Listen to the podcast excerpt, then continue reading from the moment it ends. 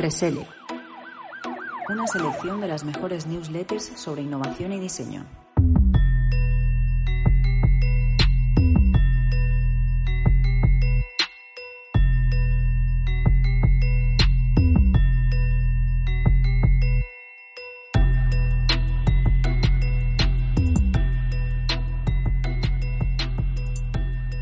Muy buenas. ¿Qué tal? ¿Cómo estáis, oyentes? Bueno, ya sabéis que esta es la segunda entrega, el segundo episodio de Reselect.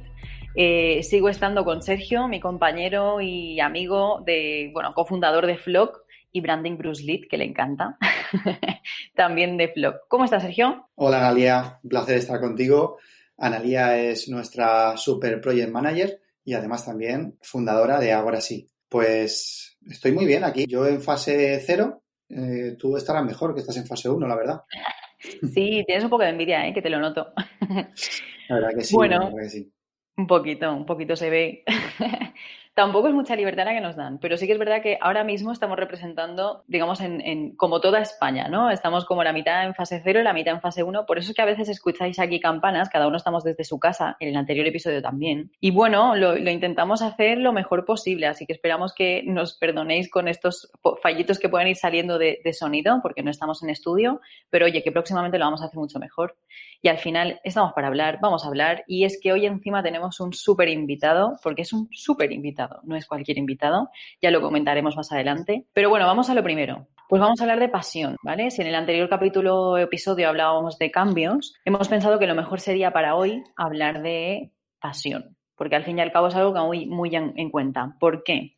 Al final se trata de que vamos a hacer cambios también en negocio y hemos pensado, oye, pues sí, hay gente que va a tener que cambiar por obligación de trabajo o de negocio, pues oye, ¿por qué no empezar primero por ver qué te apasiona y ya después ver si esto lo puedes monetizar y de qué forma? ¿Vale? Y si no, pues nos preguntas, intentamos buscar ideas entre todos, pero creo que es la mejor opción porque al final si vamos a estar más de ocho horas en el trabajo, o si es un trabajo como el nuestro, ya van a ser más de ocho, pues oye, dedícate a lo que te guste, que al final no te suponga estar como trabajando, sino más bien disfrutando. Te va a pasar las horas más rápidas y vas a hacer el trabajo mucho mejor.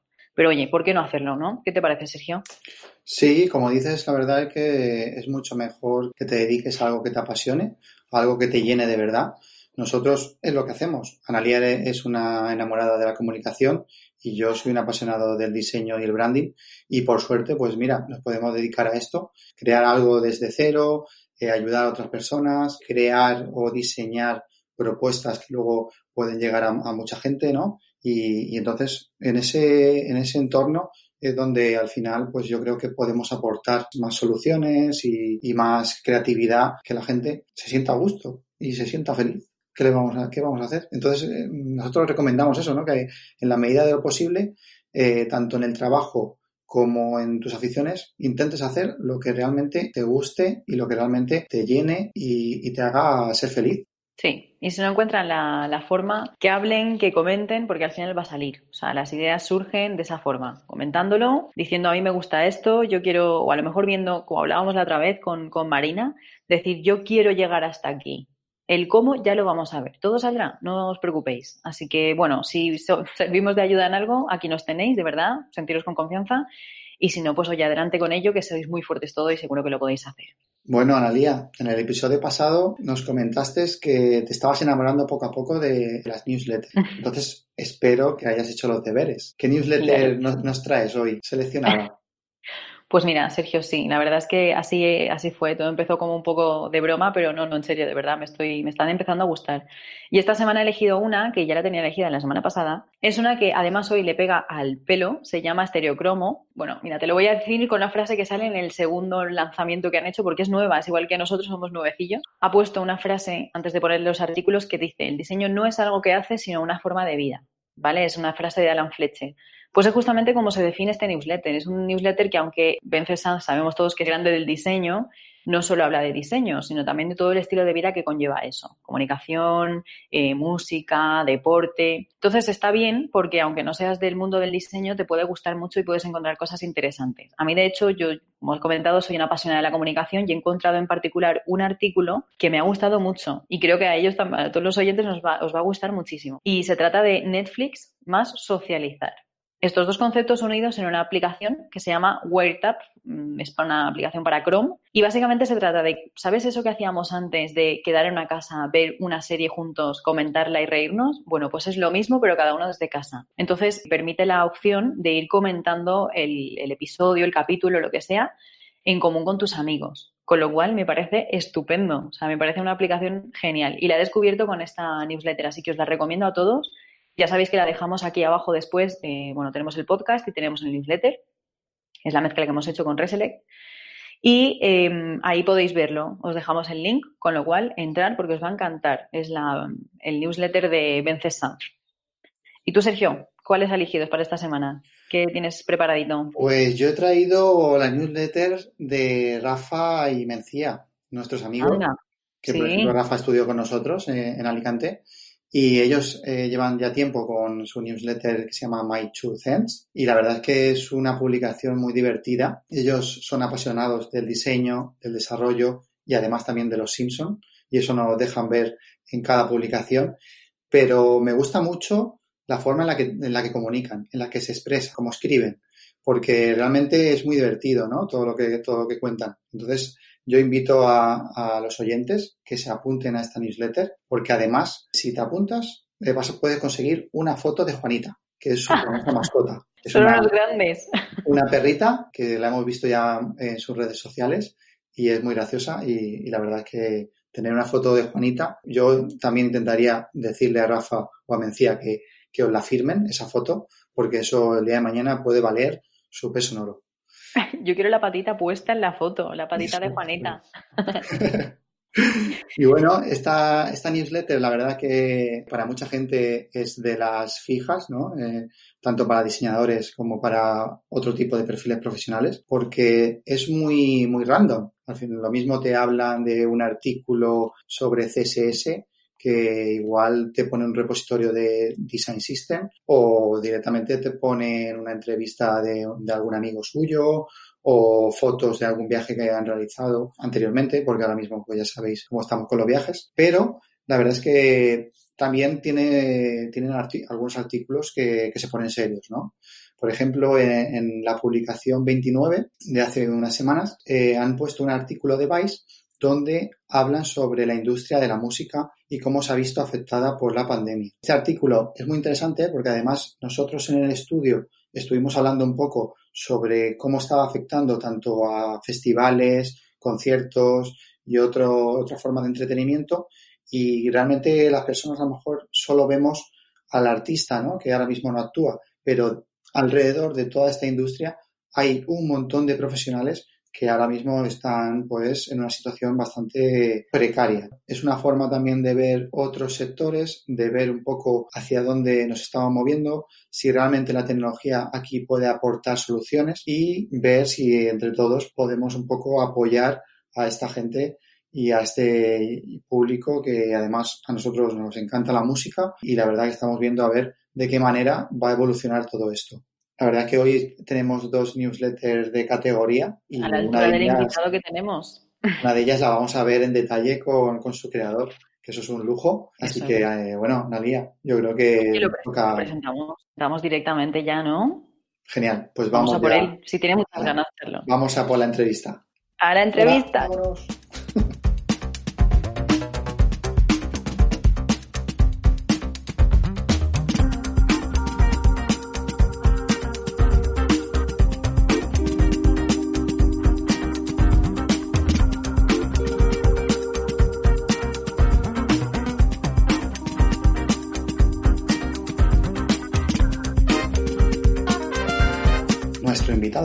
Se mueve entre la curiosidad, el aprendizaje constante y la experiencia en el diseño. Sus publicaciones señalan un camino, el buen diseño, o al menos el de las diferentes vertientes de la comunicación, las marcas y las experiencias que nos rodean. Su actividad como organizador de eventos ha significado un impulso para todos los que nos dedicamos al diseño. Es de agradecer que existan personas así, para poder conocer a grandes referentes del sector pero también para descubrir los estudios y personas que no teníamos en el radar. Ahora los eventos han tenido que parar, pero él sigue muy activo en redes. Además, acaba de estrenar una interesante newsletter a petición popular. Muchas gracias por estar aquí con nosotros. Bienvenido, Vences. Hola Sergio, hola Analia, ¿qué tal? Encantado. Bueno, es un placer tenerte aquí. Ya te hemos comentado un poquito cómo funciona esto, pero al final lo resumimos para los oyentes también. Vamos a hacer primero una, selección de preguntas muy breves, simplemente para que nos des alguna referencia sobre tu vida diaria. Y ya después nos enrollamos un poquito más y que te conozcan como, como tienen ganas, porque igual que nosotros queremos escucharte y que nos cuentes. ¿Vale? ¿Te parece? Me parece perfecto. Estupendo. Pues empezamos. Como no, teníamos que empezar por una newsletter. Estás estrenando una, que ya hablaremos más adelante, pero cuéntanos, hasta el momento, ¿cuál es tu favorita y, por qué? Pues a ver, favoritas, favoritas tampoco tengo. Sí que eh, últimamente lo que he hecho ha sido bastante limpieza de, de, muchas newsletters que recibía, porque me he dado cuenta de que muchas al final lo único que me generaban era, era ruido y una bandeja de entrada cada vez más, más llena y no me aportaban demasiado, ¿no? Pero intento por lo menos que sean de más calidad. Por ejemplo, la de Six Herbits, ¿no? que la hacen Jacobo y Virginia, la de la que hacen Marina y Rafa de My Two Cents. Estoy suscrito también a, Tramontana, ¿no? Al, Instituto Tramontana de Javier Cañada, entonces recibo sus cartas, que la verdad que es una, es una gozada. Que yo recuerde también estoy suscrito a la de Jesús Terrés, que también es socio de Tramontana. Entonces mezclan un poco, o sea, estoy suscrito pues algunas que son más de diseño, como puede ser Is Night That, el magazine este online británico que, que, es más de diseño visual, entonces me interesa más tener ese tipo de contenidos. Intento más o menos tener tanto de diseño como de, de otras disciplinas que, que, sean más bien a lo mejor relacionadas con la lectura. Sí, la, mayoría de las que comentas, la verdad que yo también las sigo y son bastante interesantes porque hay algunas que sí que se mueven más en el aspecto de diseño, pero otras como, como decía de, de Cañada sí que es un poco más de filosofía ¿no? y de inspiración más allá simplemente de lo visual y, es muy interesante. Por ejemplo, hoy he recibido la de, la de, la de Pentagram, ¿no? el estudio de diseño, que es, o sea, es, es, es muy de autoventa, ¿no? porque al final cuentan los, los proyectos que han hecho ellos, ¿no? Pero bueno, como tienen tantos socios y hacen tantos proyectos, y la verdad que es uno de mis estudios favoritos, pues lo mantengo porque aunque sea un, un newsletter de, bueno, de, mostrar el trabajo que hace un estudio en concreto, no te habla de mucho más, pues, pues merece la pena. Y bueno, y ahora recuerdo, hay también otro, otro newsletter que estuvo parado durante un tiempo y lo han vuelto a retomar, que es un estudio de diseño de Estados Unidos, de Nueva York, creo que son, que se llama Your Majesty y ellos tienen un newsletter que, que se llama 10 eh, cosas, ¿no? Se llama 10 Things. Entonces, eh, cuentan solamente, es un newsletter muy breve donde hay 10 enlaces a 10 noticias que ellos han seleccionado como más interesantes. Tienen que ver con el diseño en, en muchos de los casos y a veces son como, pues, contenido más o menos interesante, gracioso, anecdótico, etcétera, pero es de todo lo que ellos van encontrando por internet, te ponen las 10 cosas más interesantes y te las envían, ¿no? Entonces estuve, al principio sí que era más de diseño, eh, luego el contenido es un poco random, lo cual también me gusta bastante, y estuvieron parados durante mucho tiempo y creo que han vuelto a retomar. Y además creo que tienen el archivo online con todos los newsletters que han, que han, enviado y la verdad que merecen mucho la pena. Qué pasada, un top 10. Eso me gusta, me gusta muchísimo porque sabes que solo tienes 10 y puedes calcular hasta incluso más el tiempo, ¿no? A la gente que está así muy ocupada, más rápido.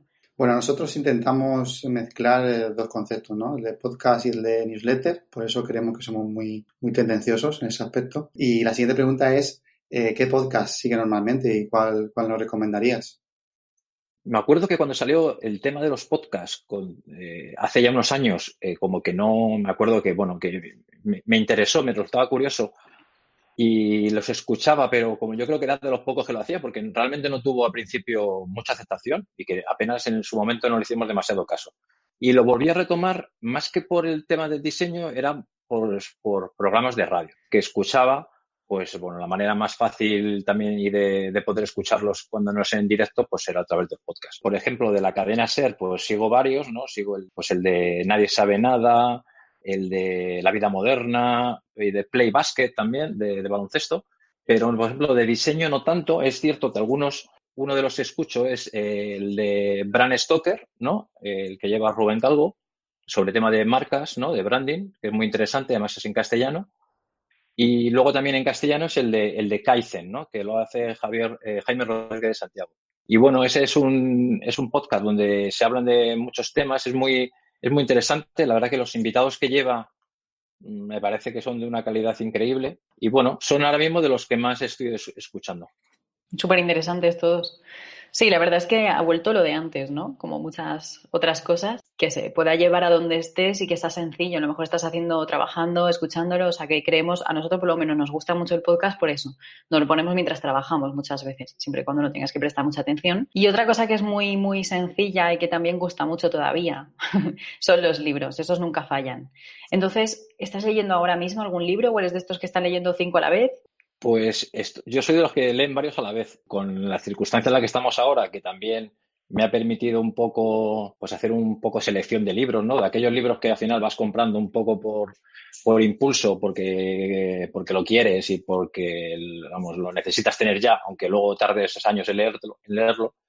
Pues he estado haciendo un poco ahora limpieza, bueno, más que limpieza, un poco orden de, de libros en casa y me estoy estudiando sobre todo diseño gráfico eh, clásico, más que contemporáneo. Estoy leyendo sobre, sobre autores o sobre movimientos de diseño de, pues desde los años, yo creo, un poco después de la Bauhaus y sobre todo diseño norteamericano en Estados Unidos, pues en los años, a partir de los años 60 más o menos, ¿no? Estoy leyendo libros, el, de, el de Paul Rand, por ejemplo, que es un libro que además me compré en Japón y que lo tenía por, lo tenía por leer que, es, el, es, un libro que se llama A Designer's Art, que es uno, de, es uno de los clásicos, ¿no? Es un, es un libro, además esta es una edición, pues esta edición debe tener como treinta y pico años, este libro. Y bueno, a ver, Paul Rand es uno de mis, de mis diseñadores favoritos y bueno, la verdad que siempre vuelvo a él muchas veces para, para tener un poco de inspiración o un poco de, de, bueno, más, más conocimiento sobre el diseño.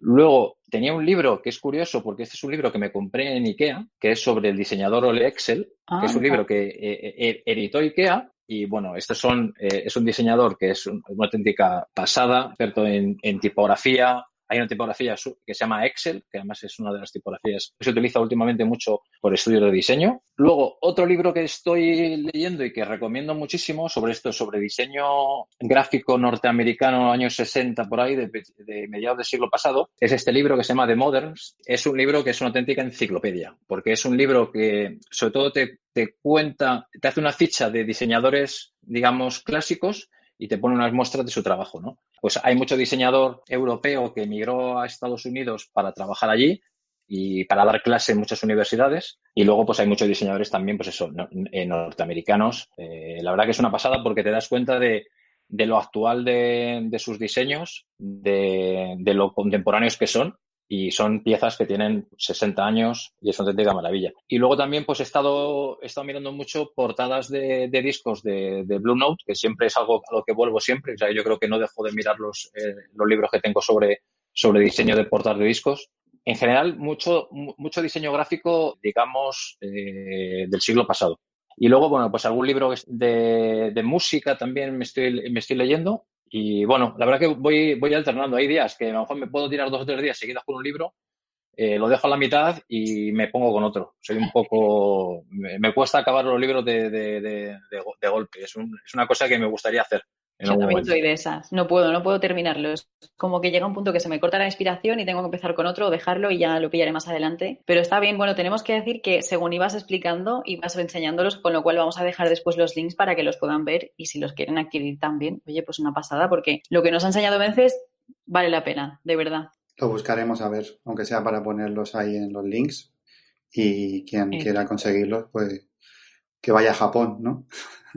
para el Sí, bueno, si, si, alguno va a Japón, eh, si va a Tokio en concreto alguno y quiere comprar libros de diseño, eh, le recomiendo una tienda de libros que se llama Totodo Books, que está cerca de Shibuya, además, está a cinco minutos andando por el Shibuya Crossing este famoso. Es una auténtica pasada de, de tienda, está en un barrio súper tranquilo, que no hay ni un ruido, lo de una cafetería muy buena además. Y tiene libros de arquitectura, de fotografía y de diseño. Tiene además eso, eh, eh, pues ediciones de cuando salieron, cuando, cuando salió el libro. Ahí, por ejemplo, también me he comprado, eh, me he comprado libros de diseño gráfico americano, pero en japonés y en inglés, de los años 60. E incluso me he comprado alguna revista de, diseñada por Herb Lubalin, la de Avantgarde. Me he comprado algún ejemplar allí también porque no tenía ninguna y no, no, no o sea, no lograba encontrarla aquí en, en, Madrid y allí pues lo pude comprar. Así que si va alguno a Tokio, que vaya a esa tienda y que prepare la cartera. ahí lo tenéis.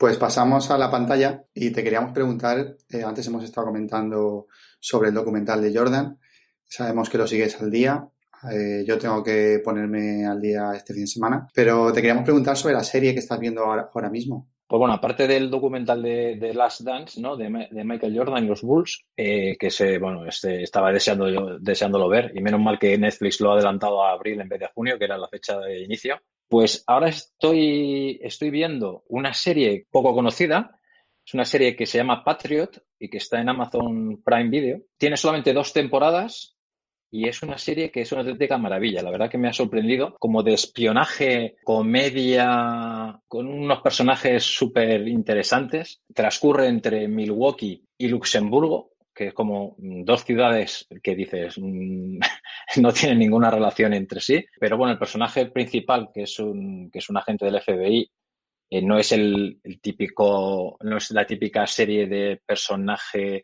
de que él es, eh, bueno, pues súper súper bueno en su trabajo y tal. Y la verdad que es una serie que recomiendo muchísimo y es una serie que no tiene mucho, no tiene mucho, mucha repercusión y además la música que aparece en la, en la serie, la cabecera, pues la música de los Beastie Boys. Y encima también hace poco estuve viendo el documental en Apple, en Apple TV, ¿no? Y luego estoy otra vez viendo de nuevo eh, The Office. Yo creo que es mi serie favorita de todos los tiempos y la disfruto aún como si la viese por, primera vez. Pues bueno, ya mm, estamos hablando un poquito de salir de la rutina, vamos a seguir. ¿Qué tal? ¿Un producto digital? ¿Así una app que tú nos puedas decir eh, la que te viene súper bien para todos los días o la que te extrae de la rutina? Pues mira, al final no, no, no, voy a ser muy, muy original, pero yo creo que la, más, la que más uso es, es, al final es Spotify tanto para trabajar como para distraerme, eh, porque además como tiene los podcasts y tiene la música también ahí, te tiras ahí todo el día con, con... Yo creo que es la que más uso, ¿no? Es cierto, está todo el día puesta, no lo había pensado. Yo igual. Vale, para todo. Le falta quizás un pelín de componente social, ¿no? Que, que, a veces yo, por ejemplo, cuando he ido a buscar a algún usuario, como que no lo he encontrado o no he dado con sus listas, pero a mí, vamos, a mí me encanta porque al final prácticamente está toda la música ahí. sí, es cierto que la, parte de perfil personal que tienes y el, pues al final el, interactuar con otros usuarios es más complicado. Tienes que hacer mucho esfuerzo para, realmente poder hacerlo.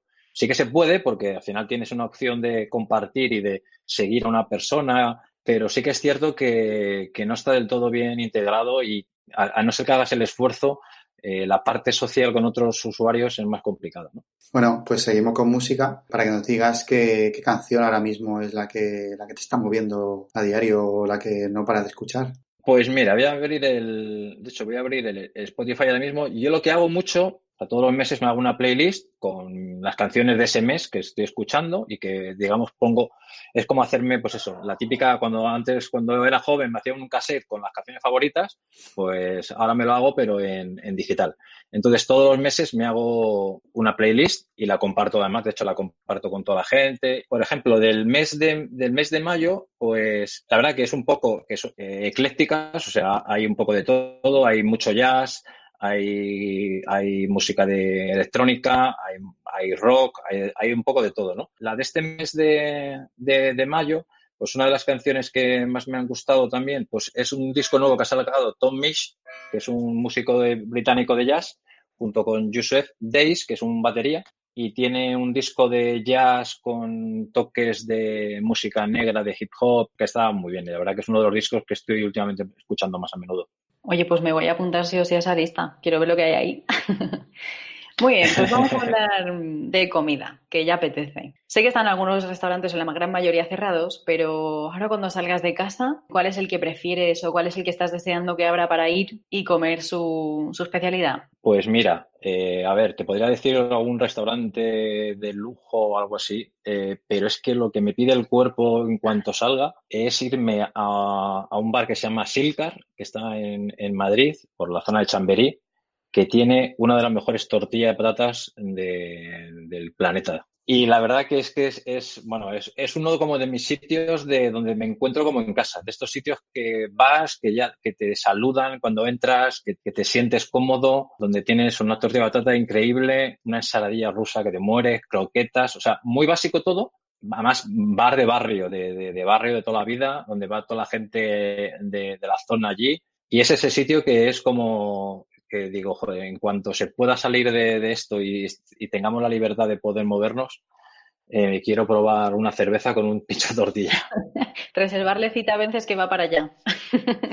bueno, lo cierto es que en 2009 fuiste embajador de Madrid y, la verdad es que también hablas mucho de la, inspiración a través de los viajes, de descubrir nuevas ciudades, de volar a otros países. Queríamos eh, ver, cuando nos dejen salir a todos, ¿Qué viaje tienes pensado hacer? ¿A qué ciudad te gustaría ir? Lo peor que llevo yo creo de, esta situación ahora es el no tener la certeza de cuándo, cuándo podremos viajar, ¿no? Yo creo que eso es de las cosas que peor llevo ahora mismo a nivel mental, ¿no? Porque, bueno, el resto de cosas, pues al final trabajas en casa, pues muchas cosas las puedes llevar bien, pero el no saber cuándo vas a viajar es lo que peor llevo. Y yo creo que volvería al último sitio que fui, que fue a Tokio, precisamente, que es una de mis ciudades, yo creo que es mi ciudad favorita de, que he visitado.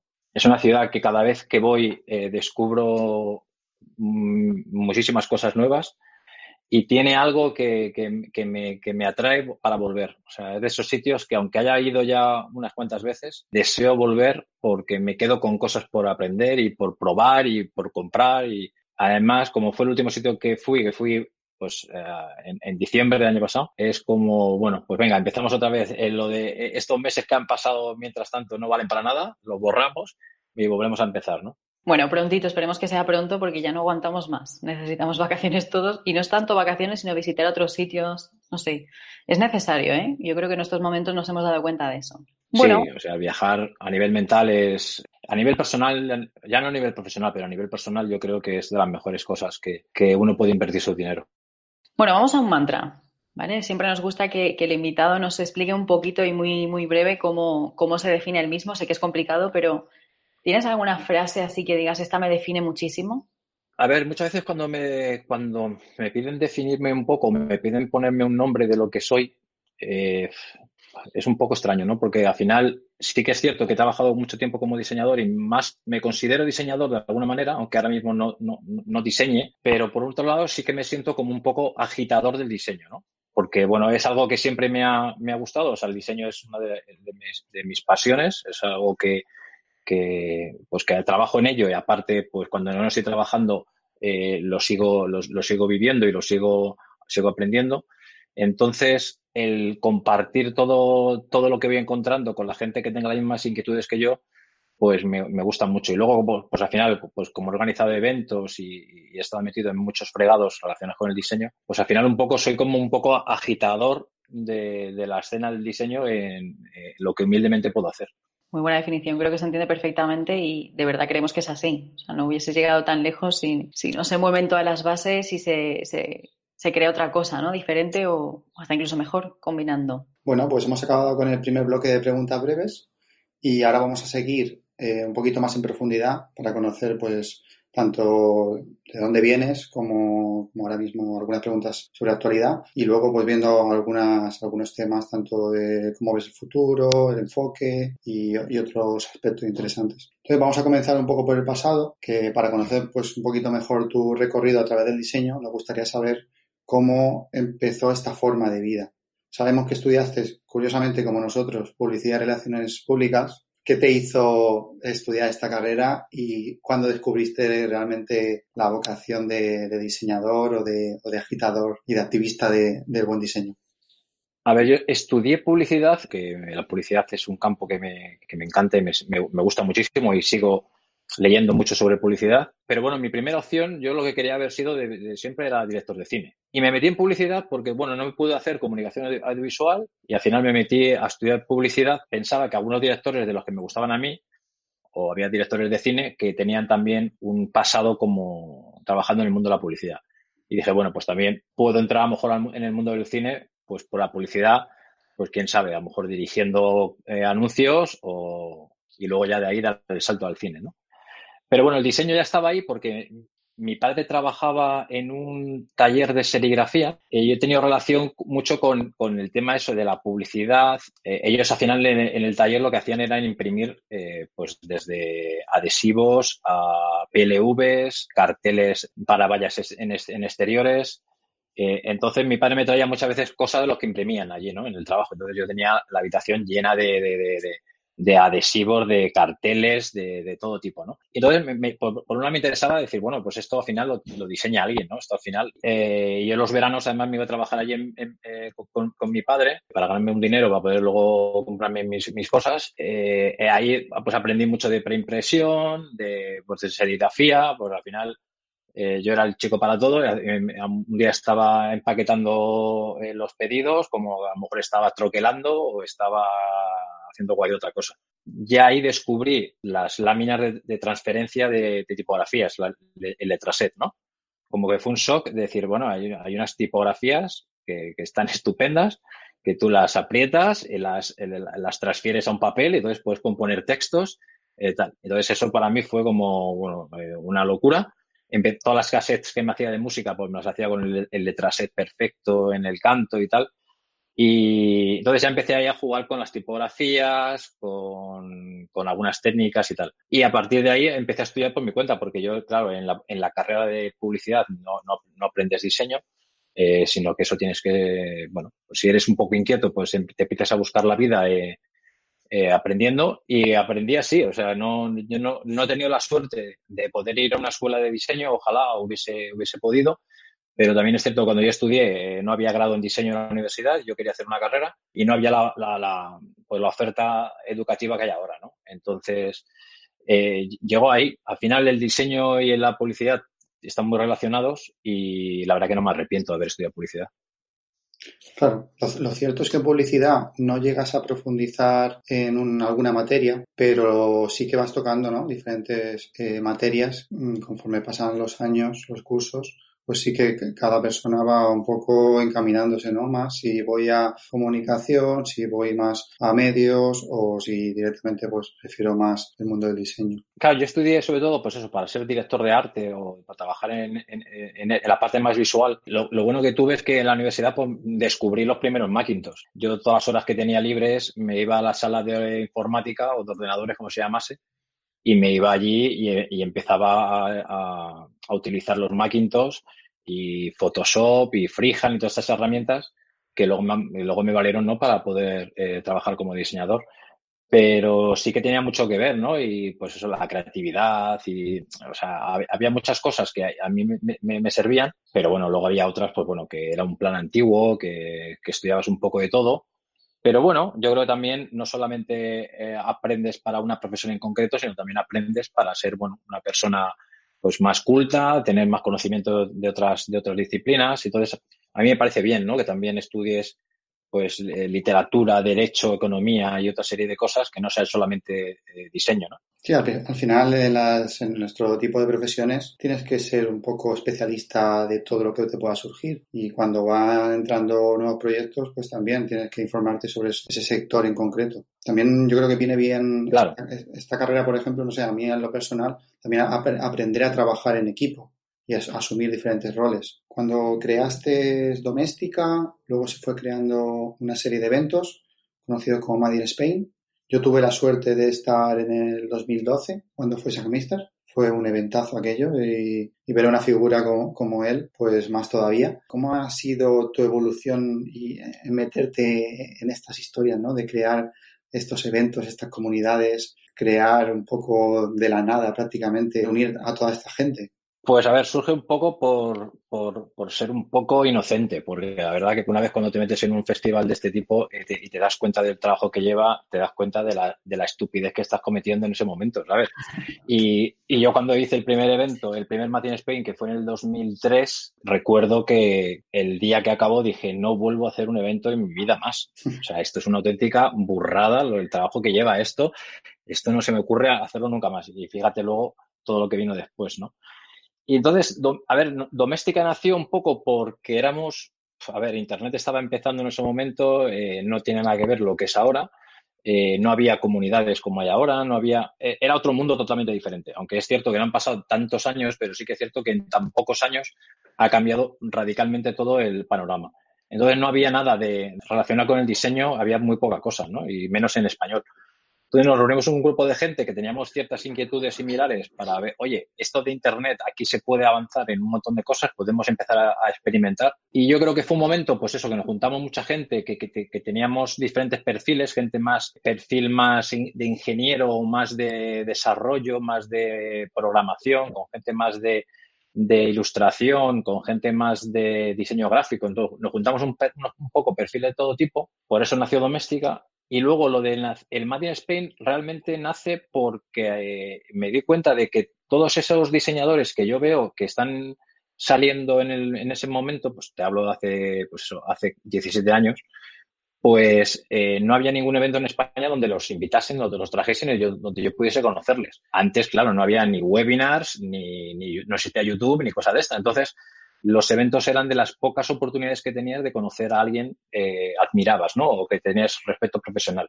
empezaba a enviar emails a aquellos diseñadores que a mí en ese momento me gustaban y me parecían interesantes y sorprendentemente todos me decían que querían venir. Entonces, eso me animaba porque veía que, bueno, que era una comunidad al final donde todo, todo el mundo quería compartir conocimiento sí que es cierto que fue una locura de organización y fue un desastre. Yo lo veo, lo veo desde dentro y veo todos los fallos que tuvo. Pero en ese momento en el que todos estábamos empezando con el mundo del diseño, con Internet, pues fue un momento clave, ¿no? Para nosotros, porque, pues eso, hizo que Doméstica creciese, que el Made in Spain se convirtiera en un, en un evento de referencia porque iban, pues eso, gente de diseño, gente de muchas, o sea, casi toda esa gente de publicidad, pues eh, la gente que trabajaba en publicidad venía, eh, entonces, al final, claro, eh, date cuenta que, eran casi 2.000 personas las que se juntaban en el Palacio de Congresos. Un evento que tenía, al final, tenía mucha repercusión, no solamente a nivel nacional, sino internacional, porque, bueno, los ponentes que venían eran de primer nivel. Y la verdad que estoy muy orgulloso de, de lo que se hizo,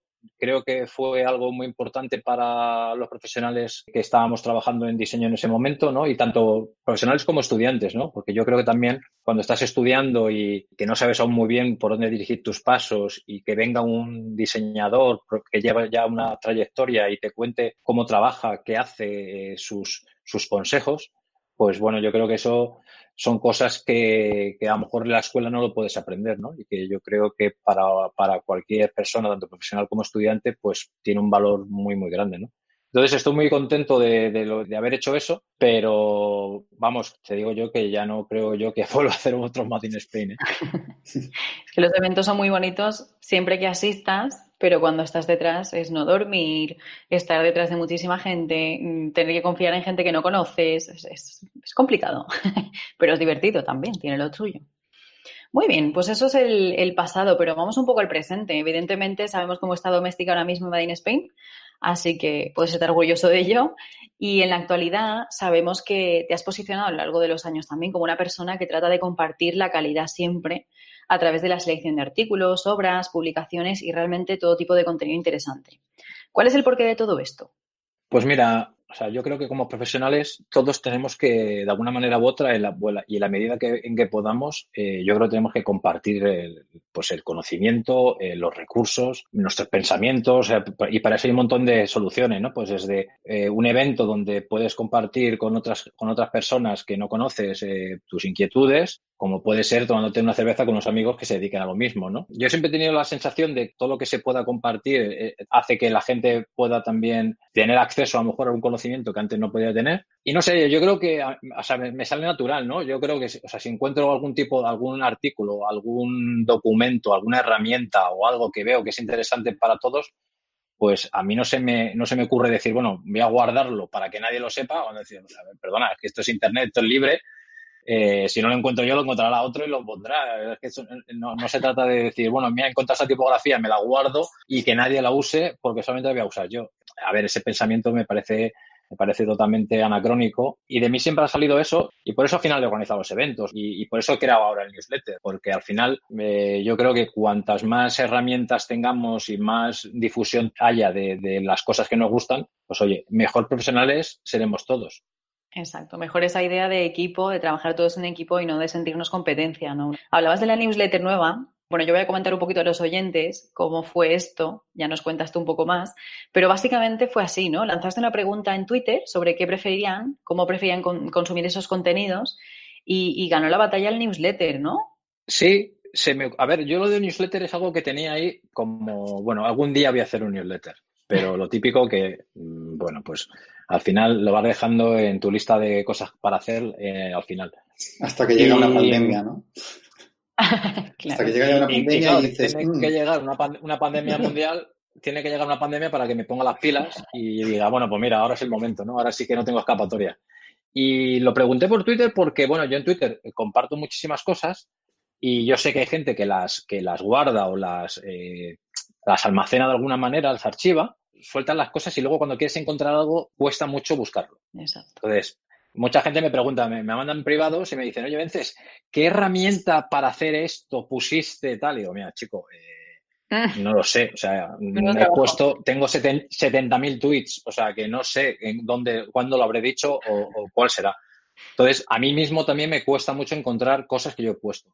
Entonces, me, parecía que, el newsletter me parecía una manera de tener un contenido eh, seleccionado interesante, cada semana lo recibas en tu correo y que a lo mejor esa semana no lo leas, lo tienes guardado. Entonces, en algún momento dado, puedes recuperarlo y puedes utilizarlo. Entonces, me parecía que era la manera también más, más útil para todo el mundo. Para mí es trabajo, o sea, que al final es, pues bueno, tengo que dedicarle tiempo a, preparar cada newsletter, que lo hago a la verdad con mucho gusto porque no me, no me importa dedicarle ese tiempo, pero lo hago, por un lado, pues oye, para todo el mundo sea más fácil y para mí mismo también eh, tener, eh, tener guardado y tener almacenado las cosas que voy poniendo que luego a mí también me, cuesta muchísimo trabajo encontrarlas. Y entonces, ¿qué vamos a encontrar en ella? ¿Qué tipo de contenido? ¿Todo de diseño o hay alguna cosita más? Por un lado, no creo, no quiero que sea algo como súper fijo siempre, decir, mira, va a haber este contenido siempre igual. Me quiero permitir la licencia de poder cambiarlo cuando me dé la gana y que luego la gente se borre si quiere. Entonces, eh, ahora mismo lo que estoy pensando es, en, sobre todo, es en artículos, contenidos interesantes sobre diseño, puede ser diseño actual, diseño eh, clásico o, lo que sea, o sea, eh, ahí no me da un poco igual, puede ser diseño digital o de UX o, diseño gráfico o, diseño de interiores si, hace falta. Y luego un contenido que es un poquito más, que son pues eh, recursos, herramientas, cosas que encuentras en Internet, que son, a lo mejor es una aplicación súper sencilla pues, que te hace la vida más fácil, que tenga que ver con el diseño de alguna manera. Y también con la música, ¿no? Porque al final me gusta mucho la música y me gusta compartir también, como antes hacía con las playlists en Spotify, pues también comparto pues aquellos descubrimientos musicales que encuentro en, pues bien en YouTube, en SoundCloud o en alguna otra plataforma, pues algo de música siempre me gusta, me gusta meter y algo audiovisual también, ¿no? Entonces, pues te puedes encontrar desde diseño gráfico de los años 60, diseño UX actual, una selección musical y una herramienta y una tipografía que he encontrado nueva que me parece muy buena. Entonces, un poco de todo. La verdad que creo que me estoy pasando con cada newsletter, creo que estoy metiendo demasiado contenido, pero bueno, ya ir reculando con el tiempo. Bueno, habrá tiempo para eso. bueno, te agradecemos un montón que hagas esta, esta selección de, de, material porque seguro que a nosotros por lo menos nos va a valer muchísimo, que estamos intentando todos los días ponernos al día, o sea, que valga la redundancia. Así que, bueno, gente que nos esté oyendo, ya sabéis todo lo que podéis encontrar aquí. Entonces, bueno, yo sé que un buen profesional nunca revela sus fuentes, pero es que vemos que eres pionero en, todas las novedades que salen. Es como que si está, seguro que la ha sacado Vences primero. Aunque no nos cuentes las fuentes, ¿podrías decirnos algún truco para hacer esto? Porque es increíble. Puf, a ver, antes, eh, ahora lo tengo un poco desorganizado, pero antes sí que tenía eh, unas, en el navegador tenía unas carpetas con, mis fuentes y eh, ahora hay muchas menos, sobre todo en diseño, es curioso porque cuanto más plataformas hay, eh, menos información hay de diseño. A ver, mm, me explico. Antes sí que, por ejemplo, antes eh, también había prensa en papel de diseño, había revistas de diseño que se podían comprar. Ya no hay, ya casi todas han desaparecido, quedan muy poquitas. Pero antes en webs que hablaban, que eran portales sobre diseño, eh, que han desaparecido, han desaparecido muchísimo de los que yo utilizaba como, como digamos, como referencia. Tengo como cuatro o cinco que, visito a diario. Eh, Sites We Like, que es un sitio donde aparece el, pantallazo de una web que, han hecho una, una selección de, de, webs interesantes y me meto y a partir de ahí voy navegando. Y luego yo soy mucho también de que si encuentro un contenido que me gusta, luego yo por mi cuenta voy buscando más sobre eso. Y eso me puede llevar a caminos mm, inexplorados que no es, o sea, no, no solamente me, me, meto en una página web y todo lo que haya lo, lo, selecciono, porque, por ejemplo, me meto mucho en It's Like That o en Ion Design, que es la revista que tiene la, la AIGA en Estados Unidos, pues lo, lo, visito a menudo porque casi todo el contenido que ponen es muy interesante, o en Fast Company, que tiene una sección de diseño que es Fastco Design, pero me meto en Harvard Business Review, me meto en el MIT, me meto en, en un montón de, de, sitios y la verdad que le dedico mucho tiempo. Eso sí que navego mucho buscando porque una vez que encuentro algo que me gusta, intento buscar fuentes, otras referencias, aprender sobre eso un poquito más. Entonces, a, pues a veces lo que pasa es que le dedico demasiadas horas. Es que eso ahí cuesta cortar. Siempre cuesta cortar. Es como cuando te pones a ver vídeos que cuando te terminas dices, ¿cómo ha empezado todo esto? Madre mía, muy bien, muy bien. Pues bueno, ya tenemos algún truquillo por ahí. Tiempo y ganas y curiosidad, básicamente, ¿no? Sobre todo tiempo. Bueno, nos vamos a un tema que te gusta mucho, de las zapatillas, y lo primero te quería hacer una pregunta personal. Como ahora todos somos runners, eh, me he comprado las Adidas Ultra Boost. ¿Tú me das el visto bueno? Eh, a ver, tengo unas Ultra Boost no he corrido aún con ellas, fíjate. De hecho, tengo que bajar al trastero por ellas para salir a correr estos días. Pero en principio te, vamos, te diría que sí. Vamos, te diría que, has hecho una buena elección. No soy yo muy de. Siendo no muy de yo para muchas cosas, para otras sí, te diría que, te diría que bien. Pero vamos, tengo precisamente unas por probar para running porque me las, me las ponía no para, no para hacer deporte y las tengo, las tengo que recoger de del trastero para ver si ahora que ahora todos, todos somos runners con, esta, circunstancia nueva. Bien, bien, por lo menos, mira, buena compra. Yo la verdad que tenía las dudas de comprar las últimas de Nike, estas de las bolitas, pero mi compañero de estudio Jesús me dijo, no, prueba estas, que la tecnología está comprobada y no te van a fallar. Entonces, bueno, le hice caso y ahí estoy que creo que me llegarán hoy o mañana. En cuanto al mundo zapatillas y cómo se relaciona con el diseño y, y la acción que tienes, ¿Cómo explicas esta relación de diseño, innovación, mundo calzado y la colección que, que, siempre comentas que tienes y que no sé si habrá aumentado esta cuarentena, pero imagino que, que habrás visto alguna novedad? Pues mira, no, no ha aumentado, sino que ha, ha disminuido. Sí, he, aprovechado, justo antes además de, del confinamiento, ya había empezado un poco a, a, a, poner un poco de orden con las zapatillas que tenía porque ya era una barbaridad. Entonces ya cuando, cuando ya te pones en plan serio y dices, pero bueno, esto es una auténtica salvajada, no puedo seguir así más. Hice una limpieza de, las regalé, o sea, bueno, las regalé, las, las doné a un contenedor de ropa de, de mi barrio, pues ahí cayeron como 60 pares más o menos. Luego otras las he puesto a la venta, las que estaban mejor, las que tenían algún tipo de, bueno, pues yo que sé, que pueden interesar a la gente, pues las he, he puesto a la venta como 80, 90, 100 pares, no me acuerdo cuántos, por ahí. Y luego en el trastero, pues está haciendo un poco de, de, de, orden, ¿no? Y entonces, al final ha disminuido. Es cierto que en este confinamiento sí que me he comprado algunas cosas de ropa, pero no me he comprado ninguna zapatillas. No por falta de ganas, también es cierto, pero ahora como que elijo mucho mejor lo que me quiero comprar. Antes compraba un poquito también según me daba el impulso y ahora me controlo mejor los impulsos y me compro lo que, lo que realmente, lo que realmente quiero. Y lo que me preguntabas de la relación con el diseño, pues a ver, yo creo que todos los que nos gusta el diseño y nos gusta también algún, de, alguna manera u otra el tema de la moda, ¿no? Eh, a ver, yo no me considero un experto en moda, pero sí que las zapatillas para mí eran una manera, ¿no? De, expresión de ti mismo, ¿no? Desde que empiezas, eres pequeño y, es, digamos, una de las maneras que tienes, ¿no? De definirte como eres, ¿no? Pues eso, eran eso, las, las camisetas y, poco más, ¿no? Eh, es como tu manera de decir, este soy yo y, y, por eso visto así o por eso llevo estas zapatillas. Y luego pasa, pues sí que es cierto que me interesa pues eso, la parte luego más tecnológica y la parte más innovadora de, de lo que es el calzado, ¿no? Entonces también, por un lado, está la parte más, digamos, estética y de moda y por otro lado está la parte más funcional ¿no? que también me interesa mucho ver cómo está evolucionando el calzado y cómo influye, por ejemplo, pues en, en, la, en el rendimiento deportivo de los atletas. Sí, era, era brutal, ¿no? El capítulo este de Jordan donde él quiere recordar un poco el pasado y vuelve a jugar con las, las primeras que tuvo, ¿no? Y cómo al final acabó con los pies destrozados y dices, joder, si han pasado, no sé si fueron 10 años o así, y cómo ha evolucionado, ¿no? Una, al final un calzado deportivo. Es, Sí, ese ejemplo, ese ejemplo que pones es muy, es muy, es muy bueno porque esta anécdota ya, ya la sabíamos, ¿no? Los que más o menos ya habíamos investigado sobre el tema. Y claro, decía que, que, claro, que tenía los pies hechos polvo porque, claro, está acostumbrado a otro tipo ya de calzado, con otro tipo de amortiguación, otro tipo de horma. Y está claro que, que además el pie no es el mismo que, cuando empezó a jugar. o sea, todo influye, ¿no? Pero claro, luego resulta que ahora hay mucha gente que, incluso jugadores profesionales, que juegan con modelos retro, habiendo modelos mucho mejores, más innovadores y que pueden evitar lesiones además bastante graves, ¿no?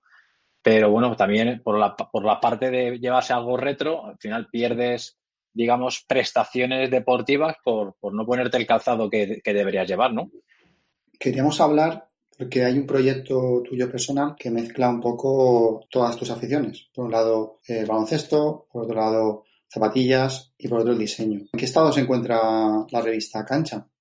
Pues mira, es un proyecto que va, va, va y viene, es un poco, es un poco como el Guadiana. Tengo momentos muy, muy altos que creo que va a salir a tope y que, y luego tengo momentos de bajón donde pienso que me he metido en un jardín muy grande y que no voy a poder hacerlo. Entonces, ahora mismo está en un momento, no lo, o sea, no es un proyecto que, he matado para nada, porque es un proyecto que quiero sacarlo. Lo que sí que es cierto es que de la idea que tenía en la cabeza al principio a lo que tengo ahora, he ido adaptándolo, ¿no? Entonces, también me adapto más a las circunstancias del proyecto y voy a ser un poquito menos ambicioso de lo que, de lo que quería ser antes. Pero es un proyecto que, como tú dices, eh, mezcla pues eh, mi afición al baloncesto, al mundo de las zapatillas, al mundo del diseño, porque quiero que sea una revista, pues eso, muy bien diseñada. Y, me apetece mucho. Es un proyecto que, que, como me apetece mucho, no lo quiero matar. Entonces, no, no sé cuándo lo podré retomar. Sí que es cierto que de vez en cuando voy apuntando ideas en un, en, una, en un listado que tengo, entonces voy apuntando ahí cosas Afortunadamente, mucha gente se prestó voluntaria a ayudarme, bien escribiendo, bien haciendo ilustraciones, fotografías, diseñando, etcétera, por lo cual eh, sé que puedo contar con, ayuda. Entonces, voy a preparar, voy a aprovechar también estos meses, ahora que estamos un poco más tiempo en casa también y te puedo dedicarle más tiempo, a definir mejor el proyecto, a darle ya una forma un poco más cerrada y cuando sea, eh, poder sacarlo, pero yo creo que sí saldrá al final con, con, esfuerzo y dedicación seguro que salen. Estos proyectos así, al final tan personales, pues es bonito, ¿no? Eh, sacarlos adelante. Ya te lo comenté en su día que si necesitabas apoyo, eh, por aquí estamos. Eh, y además nosotros también hemos hecho una revista y sabemos un poco pues lo complejo, ¿no? Que al final es llevar una publicación, eh, sobre todo cuando también te estás metiendo en un público que quizás sea un nicho. Hay que ver la manera de que dentro de lo que cabe pues sea más o menos rentable y, y poder darle forma. Con la, con la, revista no busco, no busco rentabilidad económica, o sea, la motivación es el, el, hacer una revista de baloncesto, que es como de pequeño, pues eso, me compraba toda la revista de baloncesto que había, he jugado a baloncesto desde que tengo nueve años y siempre lo he dicho, digo, el, el día que saque la revista y tener un ejemplar en mi mano, ese momento ya habrá merecido la pena todo el esfuerzo y oye, que si luego tiene salida y puedo vender ejemplares, porque incluso pensaba en hacer la revista, incluso regalar los ejemplares, o sea que eh, ni siquiera quería cobrar por, por ella, ¿no? Pero bueno, eh, ya veremos, lo mismo lo, lo, hago eh, en plan que sea gratis o bien lo, intento, lo, incluso estoy pensando también en, en, que venga alguna marca, ¿no? Y que a lo mejor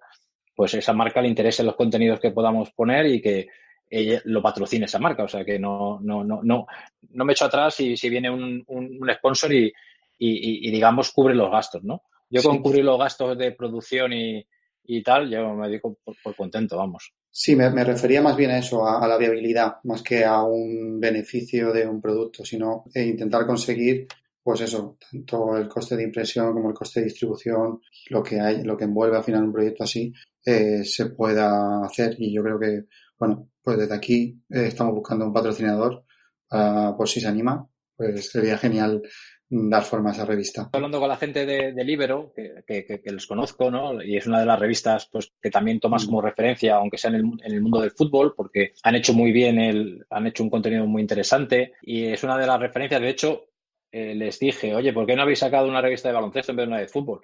Y fueron ellos los que me dijeron, bueno, pues hazla tú, la de baloncesto la haces tú y nosotros hacemos la de fútbol, ¿no? Y, y te cuentan, pues eso, todas las dificultades y, los problemas que conlleva ¿no? el, hacer una revista de, de, fútbol, que aún así el fútbol tiene muchísimo más tirón que el baloncesto en España, porque el baloncesto al final es muy de nicho. Eh, somos pocos los que nos gusta el baloncesto al final en España comparado con el fútbol, y aún así gente que esté dispuesta a comprarse una revista de baloncesto, pues aún mucho menos. Entonces, bueno, eh, si fuese por, por porque llegase a más gente, pues seguramente haría una revista de otra cosa, ¿no? Oye, que si los pocos que somos lo disfrutamos, pues mira. Seguimos con el futuro y tenemos aquí una preguntita. ¿Qué te gustaría ser de mayor? Pues mira, yo al final eh, sigo diciendo lo que os dije al principio, que yo quería ser director de cine, pues yo sigo pensando que en algún momento voy a dirigir una película. Fíjate que no, que, que es una auténtica tontería, pero me gusta pensarlo a veces porque bueno, es una cosa que me ha gustado siempre, ¿no? Y que en algún momento dado me gustaría estar relacionado con algún, de alguna manera con, con algún proyecto audiovisual y el hacer algo, algo de esto. Con, con todo esto, además del, del, coronavirus, todos los pensamientos que tienes a, como a largo plazo es que como que se te van todos a la mierda, ¿no? Porque ahora ya es como, mira, todos los planes que tenía para este año o para los próximos meses ya se han ido todos abajo. No sé cómo va a ser el mundo a partir de ahora. Entonces, por un lado, eh, es cierto que da miedo y, genera inquietud y ansiedad y no son momentos fáciles, pero por otro lado digo, bueno, pues vamos a ver qué nos, qué nos pasa, ¿no? Y, qué somos. Lo mismo los diseñadores mm, tenemos un papel relevante o no, o somos, o nos reconvertimos en otra cosa, y nos vamos readaptando y no sé, tengo curiosidad por ver en qué nos adaptamos y en qué, y qué, y qué acabemos haciendo. A ver, a ver cómo se van moviendo las fichas y qué va ocurriendo, ¿no? un tema que está ahí un poco así en incertidumbre es el tema de los eventos, que al final, pues bueno, no sabemos un poco todavía qué se va a poder hacer, ni en, ni en festivales de música, conciertos y otro tipo de actividades. Entonces lo quería enlazar un poquito con, con el Play Restart, que era como tu último evento que has estado creando, que si habías pensado un poco en adaptarlo al mundo online, si crees que tenemos que esperar para que se siga manteniendo un poco esa magia de, ese evento que se hacía un poquito más en petit comité, con un ponente y gente reducida, eh, no sé en qué, en qué estás pensando en, cuanto a este proyecto en concreto. O sea, PlayResta yo lo considero como una plataforma. En esta plataforma puede haber contenidos de cualquier tipo. Uno de ellos son los eventos. Y los eventos, hay gente que me ha preguntado si los pienso hacer online o pienso hacerlo de alguna manera más accesible. También porque hay gente que, si lo hago en Madrid, por ejemplo, pues mucha gente, claro, no puede asistir. El origen de hacer los eventos era el poder juntarnos la gente físicamente en un espacio poder vernos, poder hablar y luego poder tomarnos algo mientras charlamos, ¿no? O sea, estar juntos. Entonces, la, parte humana ahí es tan, es tan importante la experiencia con la gente y por el espacio y por el sitio y todo, que no contemplo el hacer el evento online. Entonces sería otra cosa, sería otra cosa. No sé si en el futuro eh, haré algún evento online, eh, no lo descarto, pero no sería, no sería lo mismo, sería, sería, otra cosa, tendría a lo mejor otro nombre o sería diferente, porque al final la gente que ha de los Play Restart se da cuenta de que es otra cosa. Bueno, es un evento muy pequeñito al final, ese ambiente en el que se respira, el poder luego tomarte algo con el ponente y eh, estar hablando con él. Y pues yo, si no se pueden hacer en, un espacio aún este año, pues me esperaré al año que viene. Y si no se pueden hacer eh, pues en un año, pues me tendré que esperar un año. Pero, pero no voy a no, no, voy a hacerlos online porque no, no creo que sea lo mismo. Y me parece, y me parece genial que, que haya un montón de eventos online yo he estado en algunos apuntado y, me parecen, con sus limitaciones en algunos casos, pero me parece muy bien. Pero el Play Restart eh, no va a ser online. 100% entendible, la verdad. Sí, se entiende perfecto porque al final es, cada formato lo que sea. Muchas cosas son adaptables, otras no. Lo que tú dices, a lo mejor de una cosa sale otra. Bien, pues bueno, hablando de tu faceta profesional, eh, sabemos que haces muchas cosas, pero en cuanto al diseño, todos tenemos algo que nos gusta más hacer. ¿Cuál sería aquello que te gusta más hacer y aquello que te gusta menos hacer? Y en caso de, ir a algún cliente, como es el caso del diseño, cuando vas a través de una empresa, una agencia, ¿cuál es tu cliente idóneo o cómo podríamos encontrarlo? Porque nos encontramos muchas veces cuando hablamos con los clientes en nuestro estudio de Flock que te dicen, yo lo que quiero es vender, ya, pero me tienes que definir más o menos a quién o cuál es tu cliente ideal. Y eso nos cuesta mucho que lo entiendan. Entonces, ¿cómo, cómo nos ayudarías a expresar esto? cliente ideal, pues yo creo, a ver, pues todos al final decimos, bueno, pues que, que, me deje trabajar, que no me ponga presión, que pague en, en, los plazos y todas estas cosas, ¿no? Al final, yo cuando he disfrutado más con algún cliente es cuando ese cliente de verdad ve, entiende lo que tú le puedes aportar, ¿no? Eh, entiende eh, que, que, tú eres un profesional tiene, que tiene unas cualidades que van a ayudarle a él, ¿no? De alguna manera. Entonces, cuando cuando trabajas de cerca con ese cliente, que no es un cliente que te deja abandonado o tú lo dejas abandonado a él, sino que trabajáis de la mano, donde hay mucha comunicación, donde todo se, pues se puede discutir. O sea, el discutir con un cliente me parece algo súper sano y muy interesante. Entonces, yo creo que ese cliente es, un buen cliente. Ese cliente que, te pregunta, que, incluso a mí me pide referencias de libros para, para seguir aprendiendo. Eh, ese tipo de cliente para mí es el, es el mejor, ¿no? Es el que, bueno, se da cuenta de la importancia que tiene cuando te va a contratar y no te va a contratar solamente porque dice, no, es que quiero vender más. Bueno, pues eh, si se hacen las cosas bien, a lo mejor tu negocio irá mejor y tendrás más éxito. Pero bueno, esto es un, al final el trabajo es un servicio y nosotros tenemos que conocer al cliente y el cliente tiene que aprender un poco a trabajar con nosotros. Clientes que no entienden lo que hacemos, que no tienen esa, esa comunicación, y esa cercanía con nosotros, pues bueno, son los clientes que luego al final pues te das cuenta de que los trabajos no salen tan bien como tú te habías imaginado, ¿no? Que, no, que puede ser que también salgan, que puede ser que vendan más luego también y que estén contentos, pero que tú en el proceso no has disfrutado, no has disfrutado tanto, ¿no? Y con el proceso que tú decías de la parte que más me gusta de, la parte del diseño, a mí, eh, cuando diseñaba precisamente la parte que más me encanta es la parte tipográfica. O sea, yo me encantan las tipografías y siempre intento además estar un poco a la última de qué fundiciones nuevas hay tipográficas y, qué nuevas tipografías hay en el, mercado. Me lleva un poco a, pues, al comienzo de cuando empecé con el diseño, ¿no? con esas oh, láminas de letra set. Pues bueno, ahora es adaptado a lo digital, pero sigo disfrutando mucho con, con las tipografías. Qué bien, sí, lo hemos notado un poquito al principio, digo, a lo mejor es eso, pero oye, no se sabe nunca. Esto que decías en una, y cito textualmente, que era que en ocasiones les he preguntado a mis alumnos dónde querrían trabajar si mañana mismo les dieran esa opción. Y prácticamente ninguno sabía decirme ningún sitio. Por lo tanto, primero hay que conocer quiénes hacen los mejores trabajos o los que más te gustan, identificarlos, estudiarlos e intentar trabajar allí algún día. Quizás en el camino acaben encontrando algo aún mejor. Eso nos ha pasado a todos. Entonces, para un diseñador que acaba de comenzar o que quiere comenzar, porque ahora mismo van a ser muchos nuevos comienzos, ¿qué otras recomendaciones aparte de esta le plantearías? A ver, yo suelo hacer esa pregunta siempre, es un poco trampa, bueno, trampa, a ver, es también un poco conocerles a ellos, ¿no? Porque a veces eh, te das cuenta de que quieren otra cosa, que están estudiando diseño, pero eh, yo a veces me imagino, o sea, si estás estudiando literatura, pues, que, o quieres ser escritor o quieres ser director de cine, pues tienes unos referentes, ¿no? Tienes pues eh, directores de cine contemporáneos o más, o más clásicos, pero sí que es cierto que en el mundo del diseño eh, me encuentro con que muchos no tienen referencias, ¿no? Y, que incluso diseñadores actuales y contemporáneos y que los profesionales conocemos, pues ellos no tienen, no tienen ese conocimiento. Eh, les digo que, tienen que investigar más, que tienen que conocer más la profesión, que tienen que, pues eso, ir, a eventos, leer, leer libros y, y formarse en cosas que la escuela a lo mejor no te va a dar. La escuela al final lo que te...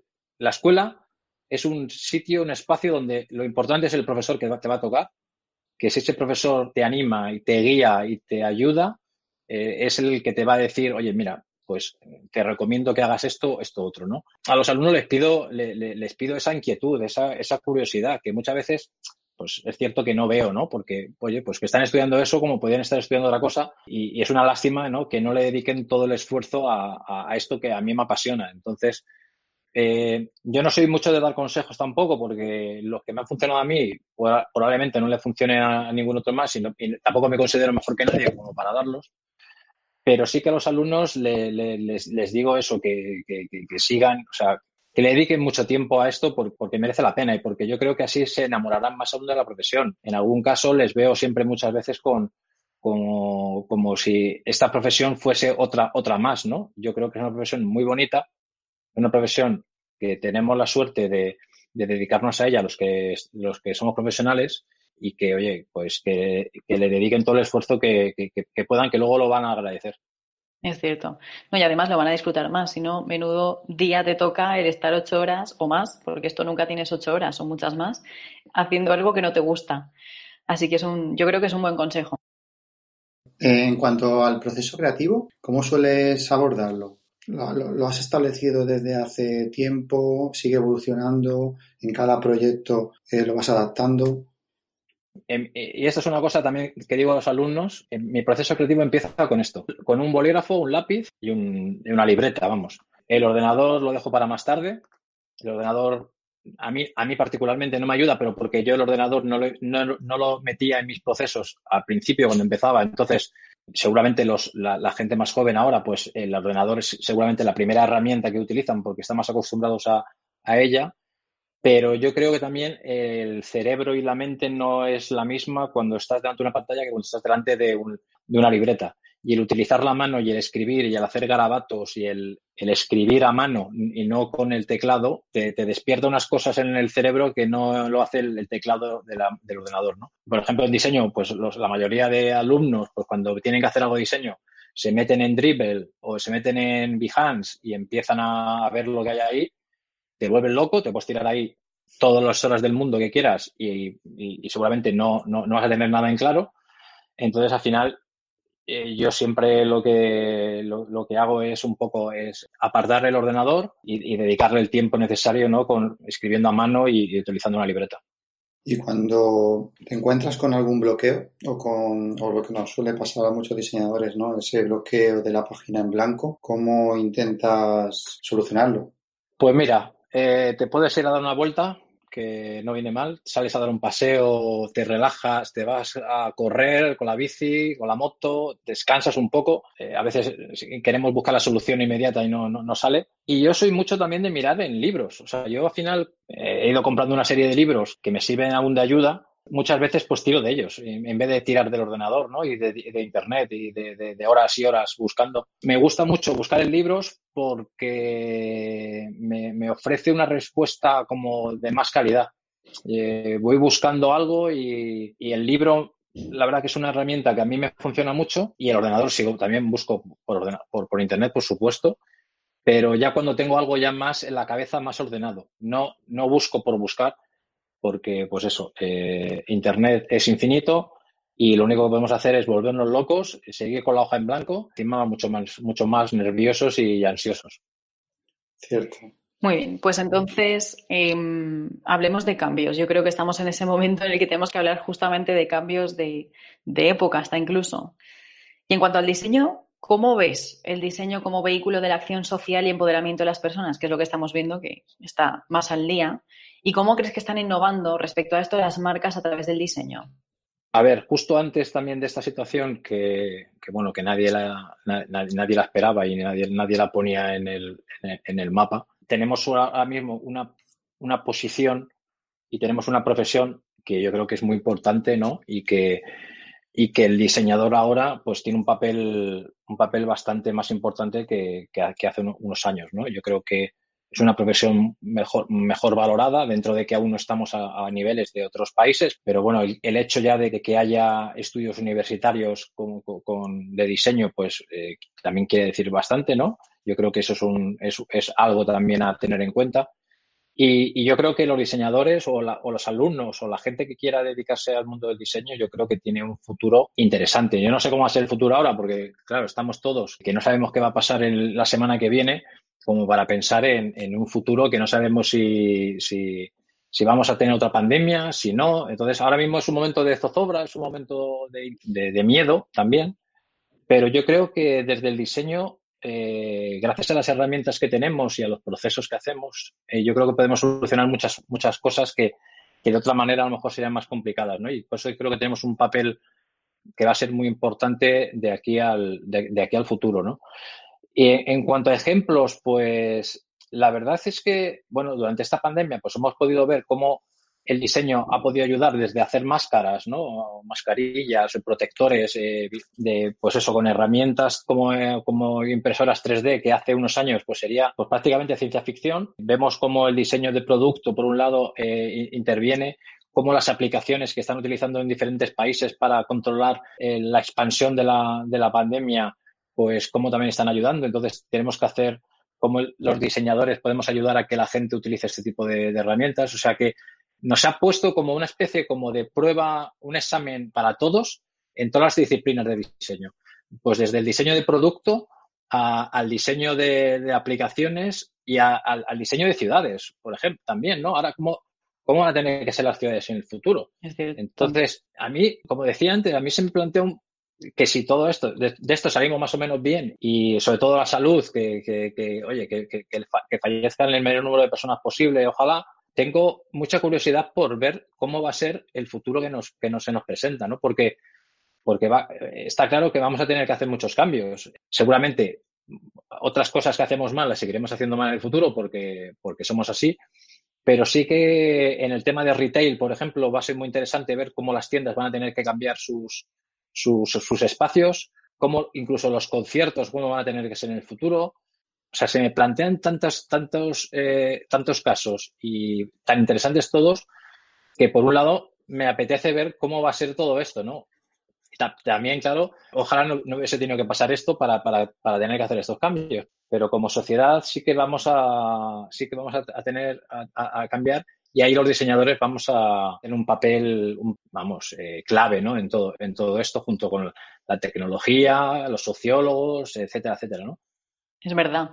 Ese momento de hacer brillar la creatividad que todos tenemos y, y, es lo que tú decías, no son diseñadores gráficos, todo tipo de diseño. Y es que el diseño es algo importantísimo desde nuestro punto de vista para crear cosas nuevas. Pero en, este, en esta línea, ¿qué les dirías a esa gente que no lo valoran todavía? Porque la hay. Sí, hombre, está claro que la, que la hay. Habrá gente más escéptica con todo esto, ¿no? Pero, pero, por ejemplo, yo me acuerdo en su momento cuando salió el concepto de, Amazon Go, ¿no? De este supermercado donde tú entrabas, eh, metías las cosas en el carro y te ibas sin, sin pasar por caja, ¿no? que era como, bueno, esto es una cosa, a ver, que a lo mejor no se daba la importancia que tenía y ahora te das cuenta que dices, bueno, es que si no hay cajeros o cajeras, pues hay menos probabilidad de, de que se contagien, ¿no? Entonces, oye, pues ahora tiene todo el sentido del mundo, ¿no? Ahora dices, joder, ojalá sea el supermercado de mi barrio que pueda ir y no tenga que, sacar todas las cosas que he tocado yo o tocado otra persona, ¿no? Los diseñadores, pues, pues eh, tenemos una fuerza que yo creo que no tienen, que no, que no, que, no tienen otras profesiones, ¿no? Entonces, yo creo que esa gente que es más escéptica lo va, lo, va a acabar viendo. Yo creo que ya cada vez quedan menos escépticos, eh, afortunadamente, ¿no? Y lo que se trata de hacer es buen trabajo, ¿no? Principalmente para, para que se nos confíen esos proyectos. Es así, es así. Yo creo que van a tener mucha más, igual que los cajeros y las cajeras están ya saliendo más a la luz como gente muy importante ahora mismo, va a pasar lo mismo, esperemos con los diseñadores. Esperemos que sea así. Los diseñadores vamos a estar metidos en eso, en retail, en sanidad, en compra, en todo. O sea, vamos a, vamos a tener un papel en casi todas las, eh, las industrias, ¿no? Entonces, si, hace años ya me parecía, me parecía extraño que un banco contratase diseñadores y ahora es lo más normal del mundo, pues bueno, que no deparará el futuro, ¿no? Lo mismo del futuro, los hospitales también tienen diseñadores y las fábricas de construcción tendrán diseñadores. Bueno, pues a lo mejor eh, se nos abre el campo, ¿no? De, de, trabajo. Y en cuanto al buen diseño, que por ejemplo veíamos en el manifiesto de Dieter Rams, ¿crees que este manifiesto aún sigue vigente? Que se podría utilizar a día de hoy para todo lo que estamos comentando, de un poco de rediseño de sociedad, rediseño de ciudades, de procesos de retail. Mira, precisamente hace, hace justo hace un, yo que sé, dos o tres semanas estuve viendo el documental, ¿no? Que está, estaba liberado en, en, Vimeo y, y, pude ver el documental de Dieter Rams. Y te das cuenta de que prácticamente el decálogo que tenía sigue funcionando actualmente. O sea, no, a lo mejor hay algún punto de los 10, pues que a lo mejor tiene algún tipo más de detalle que se puede a lo mejor un poco ajustar más a la realidad de ahora. Me parece que es una, es una manera ¿no? de definir cómo tiene que ser el diseño, pues muy acertada, ¿no? Al final es algo sencillo, son 10 mandamientos que, que, tienes que cumplir. Y yo creo que sigue, sigue estando muy actual porque además en ese momento también ya metía el tema de la sostenibilidad, que es algo que, que cada vez tenemos más en cuenta y que yo creo que también es algo que tenemos ah, que, mirar en el futuro por, por, el bien del planeta, ¿no? Que ahora yo creo que vamos a mirar el planeta con otros ojos después de todo esto. Yo lo veo totalmente actual, ¿no? incluso el trabajo de Rams, ¿no? Pues eh, no es más que ver a Apple, ¿no? Y, Y yo cuando veía el otro día el documental y veía todos los, los electrodomésticos y los equipos de sonido y que, que, tenían de Brown de los años 60, pues eh, yo, no le yo no los veía eh, desfasados de, tiempo, sino todo lo contrario, ¿no? Sino que ojalá pudiese tener alguno de estos en mi casa. Sí, yo por ejemplo otro día veía el exprimidor, ¿no? que había gente que, seguía buscándolo o presumiendo de, él, diciendo, este es el mejor exprimidor que he tenido en mi vida. El buen diseño se debe valorar. En cuanto al dilema que, vemos a veces, ¿no? En cuanto al estilo propio y a la adaptabilidad de un diseñador o de un estudio, ¿cuál es tu visión o, planteamiento? Pues, a ver, tampoco te puedo decir que tenga una posición muy clara respecto a si es mejor una, es mejor otra, o, si yo estoy a favor de una, ¿no? No sé. A ver, yo entiendo que al final, cuando en algunos casos, a lo mejor quizás más en, trabajos más de ilustración, pues a lo mejor puedes, puedes poner un poco más tu estilo propio, ¿no? Pero bueno, al final en diseño te das cuenta de que luego hay, hay diseñadores que, tienen, un, tienen un estilo más, más, más, más marcado, que puede ser bueno y por eso los contratan. Pero yo creo que al final el buen diseñador es el que es capaz de adaptarse a, cualquier tipo de, circunstancia que el proyecto requiera, ¿no? Se trata más del resultado que de poner un estilo. A mí lo de que el estilo tenga que prevalecer sobre la idea, sobre el concepto, pues me parece que es, es equivocado, ¿no? Entonces, yo creo que hay diseñadores que al final, que, sí que tienen un estilo muy, muy marcado y por eso los, llaman, pero también son capaces de, de, hacer, de hacer un estilo más versátil, ¿no? Y de poder adaptarse a lo que el, proyecto requiera, ¿no? Lo que pasa es que luego hay veces que, que realmente lo que el cliente pide es que, que, sigas haciendo lo mismo de siempre, ¿no? Entonces, al final, cuando hacen un trabajo, eh, muchas veces el cliente te pide que hagas, que vayas repitiendo lo mismo, ¿no? Entonces hay algunos, pues, que, que lo, lo repiten eh, adaptando de alguna manera y otros que se van no reinventando, pero sí que van evolucionando con el tiempo. A mí me gustaría pensar que los diseñadores vamos evolucionando, vamos aprendiendo y cada vez somos mejores. Y no, tú no vas a diseñar ahora lo que diseñabas hace 20 años, ¿no? Porque lo que, seguramente lo que diseñas hace 20 años sería mucho peor de lo que eres capaz de hacer ahora, ¿no? Yo creo que si, si eres un buen profesional y, y tienes los conceptos claros, eres capaz de adaptarte. Y luego, tu estilo puede ser algo muy, muy, muy pequeño, ¿no? Algo que al final a lo mejor sea incluso que no sea perceptible, ¿no? Pero que de alguna manera tú dejas tu sello ahí, ¿no? Incluso puede ser ya no, parte, ya no la parte eh, visual, sino la parte de procesos, ¿no? A lo mejor tu estilo es el, el cómo llegas a un, a un, resultado, ¿no? Y, ese, ese, es tu sello. Bueno, puede ser, ¿no? Ambas posturas yo creo que pueden convivir, ¿no? Al final depende un poco también tanto la naturaleza del diseñador como al final el, hilo narrativo que quiera seguir esa adaptación, ¿no? Al, encargo, como bien dice. Mira, por ejemplo, un diseñador que es muy conocido, que todo el mundo yo creo que conoce, que es Alex Trochut, ¿no? Que, que está trabajando en Estados Unidos ahora y que en su momento empezó trabajando en, en Basaba y luego tuvo, estuvo trabajando por su cuenta en Barcelona pues sí que al, principio tenía un estilo como muy, muy, característico con las tipografías, ¿no? Que cómo, cómo jugaba con, con, las letras y cómo tenía un estilo ilustrativo bastante homogéneo. Yo he visto su trabajo más actual y te das cuenta de cómo sigue evolucionando, cómo sigue eh, jugando con nuevas tecnologías, cómo sigue aprendiendo. Y es un diseñador que tiene su, su estilo, pero que ves trabajos de ahora, ves trabajos de hace 10 años y son completamente diferentes. Y sigue siendo Alex Trochut, ¿no?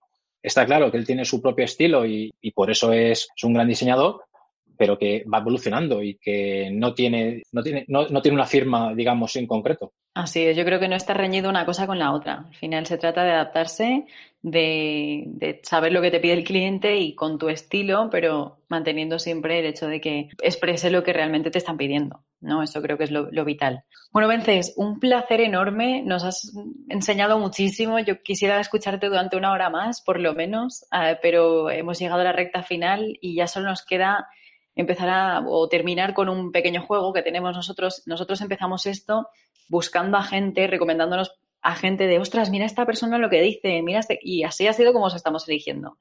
Nos, nos gustaría seguir con este juego y para ello queremos invitar al programa a alguien que sea una referencia o que tú admires, ¿no? Como nos comentábamos para, también para tus alumnos.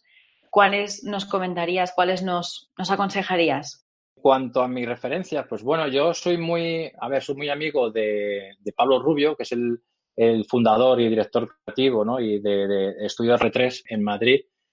Eh, le llevo siguiendo desde que montó el estudio prácticamente y he, ido viendo cómo ha evolucionado de un diseño editorial a, cómo ahora trabajan con las marcas y la parte digital. Y me parece que es, un, es una evolución muy, muy, muy interesante, ¿no? Y entonces están haciendo proyectos increíbles en España, en Japón, en Latinoamérica, en Estados Unidos y desde Madrid. Y me parece que tiene mucho que contar. Además, es una persona eh, súper inteligente y yo creo que sería un buen, un, un buen invitado para este programa.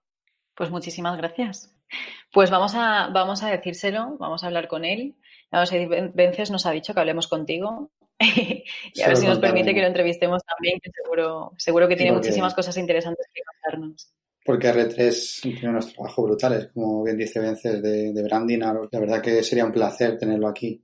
Pues nada, me lo decís y yo le intento, le intento sobornar. bueno, Vences, muchísimas gracias. Nosotros terminamos siempre el podcast con una frase, es la, que nos hizo, la que nos hizo nacer, porque sabes que todo empieza así con cachondeo, siempre lo decimos. ¿Nos ayudas a decirla? Además, viene muy en relación con lo que comentabas al principio, que estabas eliminando muchas newsletters. Es el objetivo un poco de este podcast también. Reselect es el podcast que te servirá para mucho o para nada, o al menos para, limpiar, tu Descoordinación total, pero bueno. Pero esto es esto no pasa nada.